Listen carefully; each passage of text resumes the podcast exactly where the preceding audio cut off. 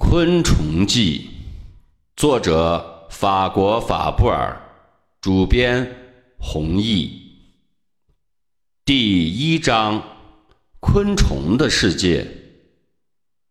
每一个人的性格都不一样，这些性格看上去都是从我们的祖辈那里遗传下来的，但真要去追溯一番，却又让人摸不着头脑。例如，一个牧童从小就喜欢安静的数一颗颗的小石子儿，长大后他可能会成为数学家。另外一个孩子喜欢聆听身边的各种声音，他可能会有一些音乐天赋。有的孩子喜欢照着父辈的样子做出各种模型，他将来很有可能成为雕塑家。而我。从小就喜欢走进自然界，观察各种植物和昆虫。你或许会问，这个爱好是不是遗传自己的父母？当然不是的，因为他们都是不识字的农民，每天最关心的就是家里的牛羊和田里的庄稼。想想很多年前，尚处于懵懂的自己。才刚刚学会认几个字母，就有了一份热爱学习研究昆虫的勇气和决心，至今都让人感到自豪。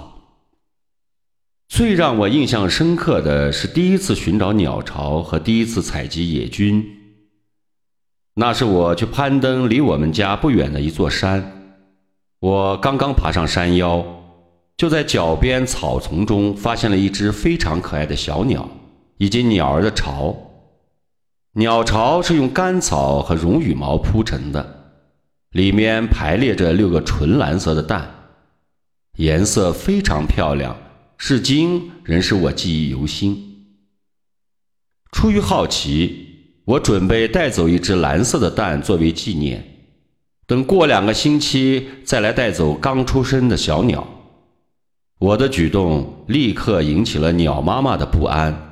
他焦急地围着石头飞来飞去。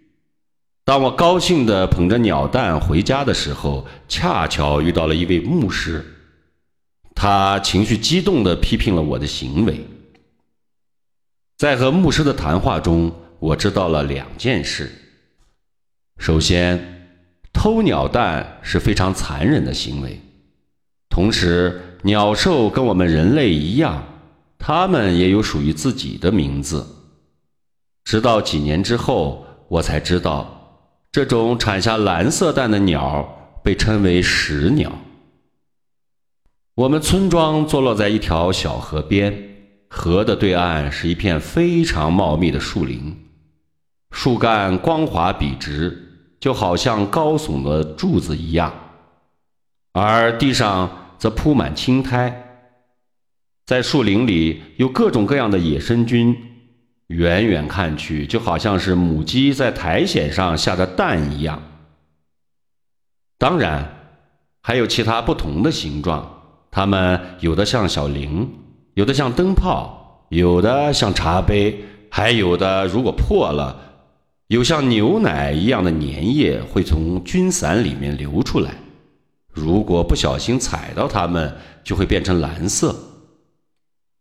这些野生菌中有一种长得像梨一样，顶上有个圆孔，只要用指头戳它一下，就会喷出一缕烟来。我有时候会把它们装上满满一袋，然后一起弄出烟来，非常壮观。这片乐园一般的树林，让我学习到了许多在书本里学不到的知识。那个时候，我最大的愿望就是在野外建立一个属于自己的实验室。后来，我终于实现了这个愿望。我在小村落一个幽静的地方得到了一小块土地作为实验基地。在那里，我认识了许许多多的昆虫和植物，它们都成了我最好的伙伴和老师。在这里，就让我一一的。将他们介绍给大家吧。